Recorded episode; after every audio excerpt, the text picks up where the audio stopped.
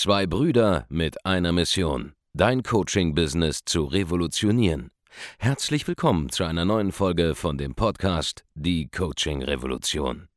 Heutzutage werden Informationen inflationär. Jeder kann alles googeln. Experten, die ihren Klienten helfen können, Informationen nach einem roten Faden zu implementieren, sind umso mehr gefragt denn je. Die Baulig-Brüder zeigen Trainern, Beratern, Coaches und Dienstleistern Schritt für Schritt, wie genau das funktioniert und wie man damit sechsstellig pro Jahr verdienen kann. Denn jetzt ist der richtige Zeitpunkt dafür. Jetzt beginnt die Coaching-Revolution. Willkommen zurück auf unserem YouTube-Kanal. Markus Baulig hier von andreasbaulig.de und ich sitze hier mit dem Alexander Bass. Ja, Alex ist Strategieberater bei uns im Team. Ja, seit drei Jahren bist du ja schon äh, bei Baulig Consulting und hast seitdem auch mit ja, Tausenden, vielleicht sogar Zehntausenden ja. Unternehmern äh, sprechen dürfen und auch sehr, sehr viel Erfahrung sammeln dürfen. Du kennst die Probleme, die unsere Kunden haben und äh, führst tagtäglich Gespräche mit ihnen, äh, vor allen Dingen auch mit, mit Interessenten. Ja, weil ja. unsere Kunden haben ja die Probleme da nicht mehr, wenn, wenn sie mal bei uns im Coaching sind. Und äh, ja, wir möchten in diesem Video fünf Punkte ansprechen, die Coaches, Trainer, Berater, Dienstleister, äh, da draußen gerade aktuell falsch machen und auch schon damals falsch gemacht haben und auch heute noch falsch machen und äh, die auch ja, wesentlich Schuld daran haben, dass sie vielleicht noch nicht den Erfolg in ihrem Unternehmen sehen, den sie eigentlich haben könnten. Wir haben das Ganze hier eben aufgeschrieben und Notizen gemacht. Und der erste Punkt, zu dem ja, wir beide gekommen sind, war, dass sie keine klare Positionierung haben.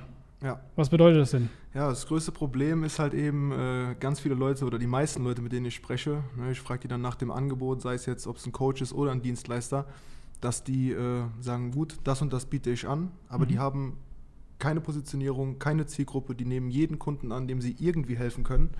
Und äh, das führt halt oft gerade bei Dienstleistern dazu, dass sie dann als Bauchladenagentur enden.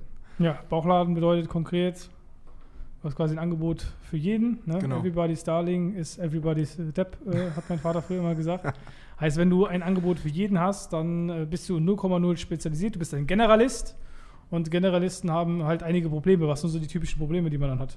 Ja, man hat äh, vielleicht auch viele Kunden, für die man unterschiedliche Tätigkeiten äh, ausübt. Man kann das schlecht systematisieren. Man kriegt diesen Fließbandeffekt einfach nicht rein, weil für Kunde, Kunde A hat ein anderes Problem vielleicht als Kunde B das man über eine unterschiedliche Methode lösen könnte. Also man hat keinen klaren Plan, der für jeden Kunden greift, im Prinzip. Ja, bedeutet, du bist selber vielleicht, was weiß ich, äh, in der Fitnessbranche unterwegs, ja, und einmal hilfst du den Kunden Muskeln aufzubauen, einmal hilfst du den Kunden Muskeln abzubauen, dann hast du jemanden, der eine bestimmte äh, Vorgehensweise benötigt, die ein anderer Kunde wiederum nicht äh, benötigt. Einer will nur Ernährung, das sagst du, ja, kann ich auch machen. Der andere sagt, ich warte, ich, Ernährung kenne ich mich mit aus, ich will nur trainieren und so weiter und so fort. Einmal hast du einen Kunden, der vielleicht, äh, was weiß ich, Unternehmer ist, einmal hast du einen Kunden, der selber Fitnesscoach ist und dann, wo dann Debatten auf höchstem Niveau sozusagen stattfinden.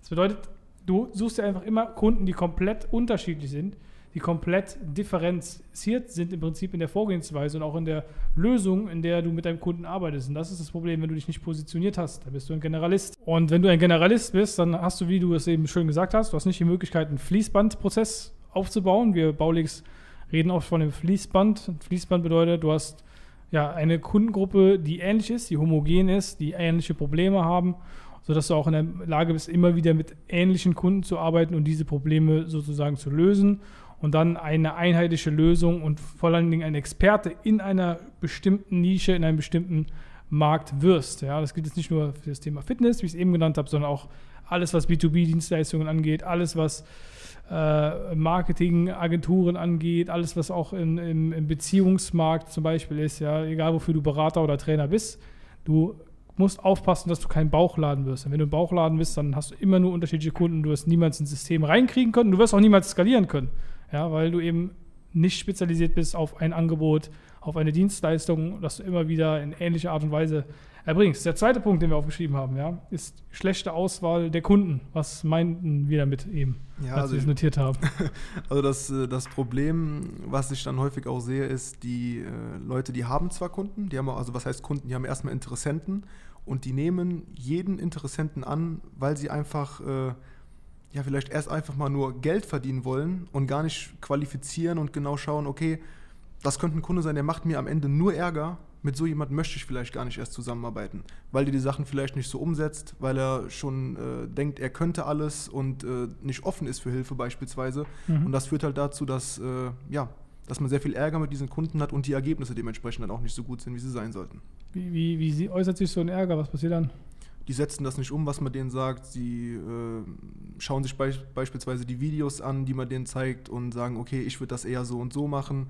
Äh, meine Erfahrung. Das heißt, sie lassen sich gar nicht im Prinzip auf deine Genau. eigene Dienstleistung ein, aufs Genau. Training ein und, und wollen auch gar nicht sozusagen deiner, deinem Rat folgen. Genau. Ja. Also klassischer Punkt äh, C-Kunden, ja, es gibt A-Kunden. Was ist ein A-Kunde? Ein A-Kunde, der setzt alles ganz genau so um, wie du es dem zeigst. Ja, mit dem macht es auch Spaß zu arbeiten. Ja, das Genau. sind Kunden.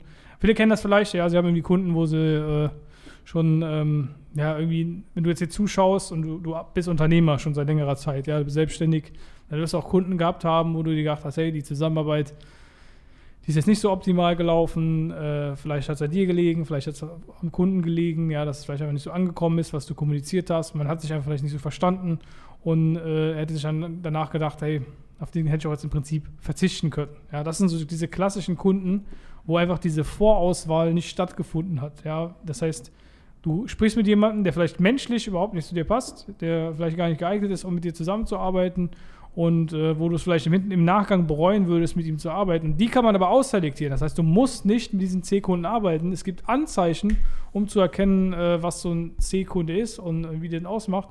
Und da sollte man halt ja, eine Auswahl treffen. Das heißt, du musst in eine Position kommen in deinem Business, wo du selber auswählst, mit wem möchte ich arbeiten, mit wem möchte ich nicht arbeiten.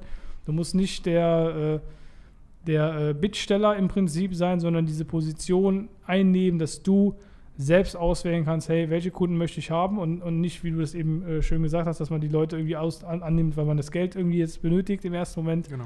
oder braucht, sondern einfach dieses Mindset sofort annehmen und sagen, hey, pass auf, es gibt bestimmte Personen oder Arten von potenziellen Kunden, mit denen möchte ich einfach nicht arbeiten, mit denen habe ich nichts zu tun und die lehne ich einfach kategorisch ab. Ja, und dass man sich sozusagen so selber festlegt, hey, das ist mein Kundenkreis, mit dem möchte ich arbeiten. Genau. Dazu fällt, fallen dann auch so die Kategorie Menschen, die äh, einfach, was weiß ich, Arschlöcher sind. Genau. So, wo man einfach so gibt es ja. ja. Ja. tatsächlich gibt es sie. Dritter Punkt, ja, kein Fokus auf Beratung und Verkauf.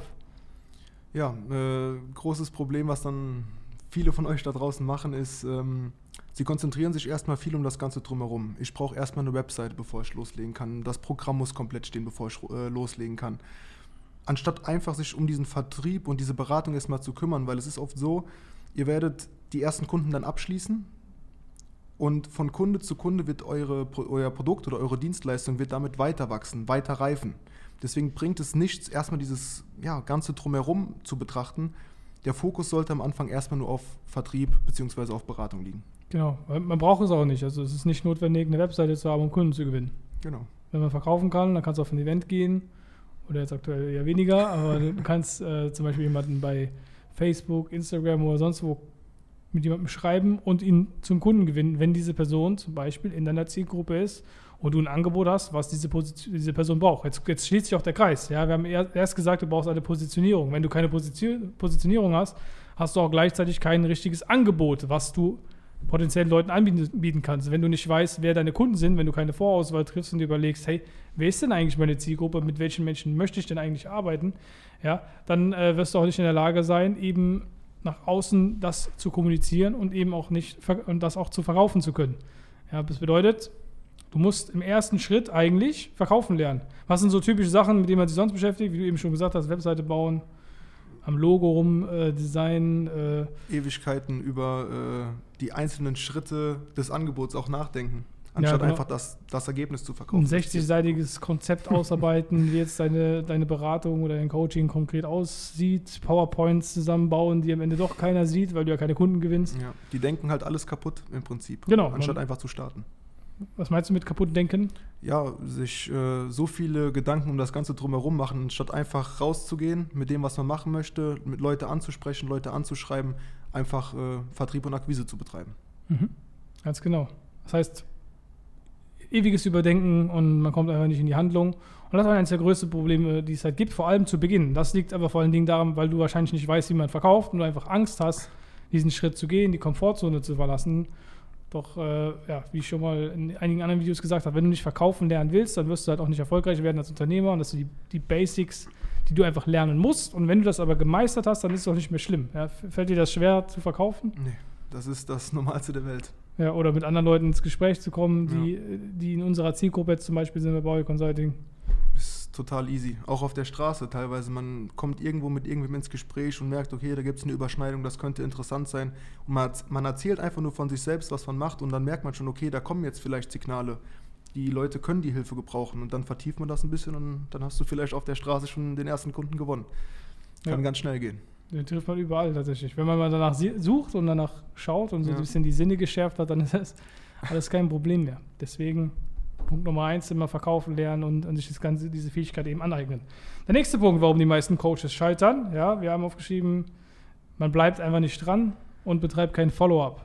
Ja, da geht es ja im Prinzip dann äh, direkt weiter. Die ganzen Kontakte, die ihr habt oder Leute, mit denen ihr gesprochen habt, wenn ihr die vielleicht auch vorqualifiziert und es passt dann noch nicht oder ihr hattet die im, im Strategiegespräch und es passt dann noch nicht, weil einfach vielleicht auch nur nicht der richtige Zeitpunkt war, ne, ist es wichtig, dass ihr da dran bleibt. Ne, dass ihr alle paar Wochen, Monate, je nachdem, was die Leute auch in den Gesprächen sagen, dass ihr da nachfasst, weil ihr könnt nicht wissen, was sich im Leben eines Menschen in den nächsten zwei Monaten tut.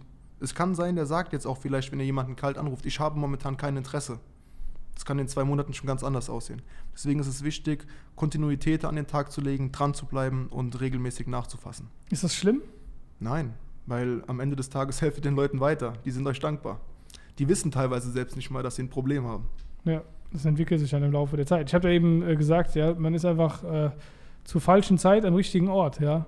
Wenn du eine Lösung hast für ein Problem, ja, und die Person hat das Problem. Kann sein, dass sie es nicht sofort erkennt, dass sie vielleicht diese Lösung jetzt benötigt. Aber im Laufe der Zeit, irgendwann wird es passieren. Ja, irgendwann kommt der Punkt, wo die, wo die Person sagt, hey, pass auf, ich möchte dieses Problem gelöst bekommen. Und dann wer ist dann wieder am Telefon einer von uns, ja, einer von den guten Vertrieblern da draußen in Deutschland, die noch Follow-up betreiben, die äh, kein Problem damit haben. Und, und Follow-up ist auch nichts Unangenehmes, weil es ja nicht so, dass du anrufst und direkt anfängst und sagst, hey, ich will jetzt das verkaufen ja. oder da irgendwie äh, hart an die Sache gehst, sondern du hörst ja einfach nur nach, wie die Person bei diesem Problem mittlerweile, ob sie da eine Lösung gefunden hat oder eben nicht.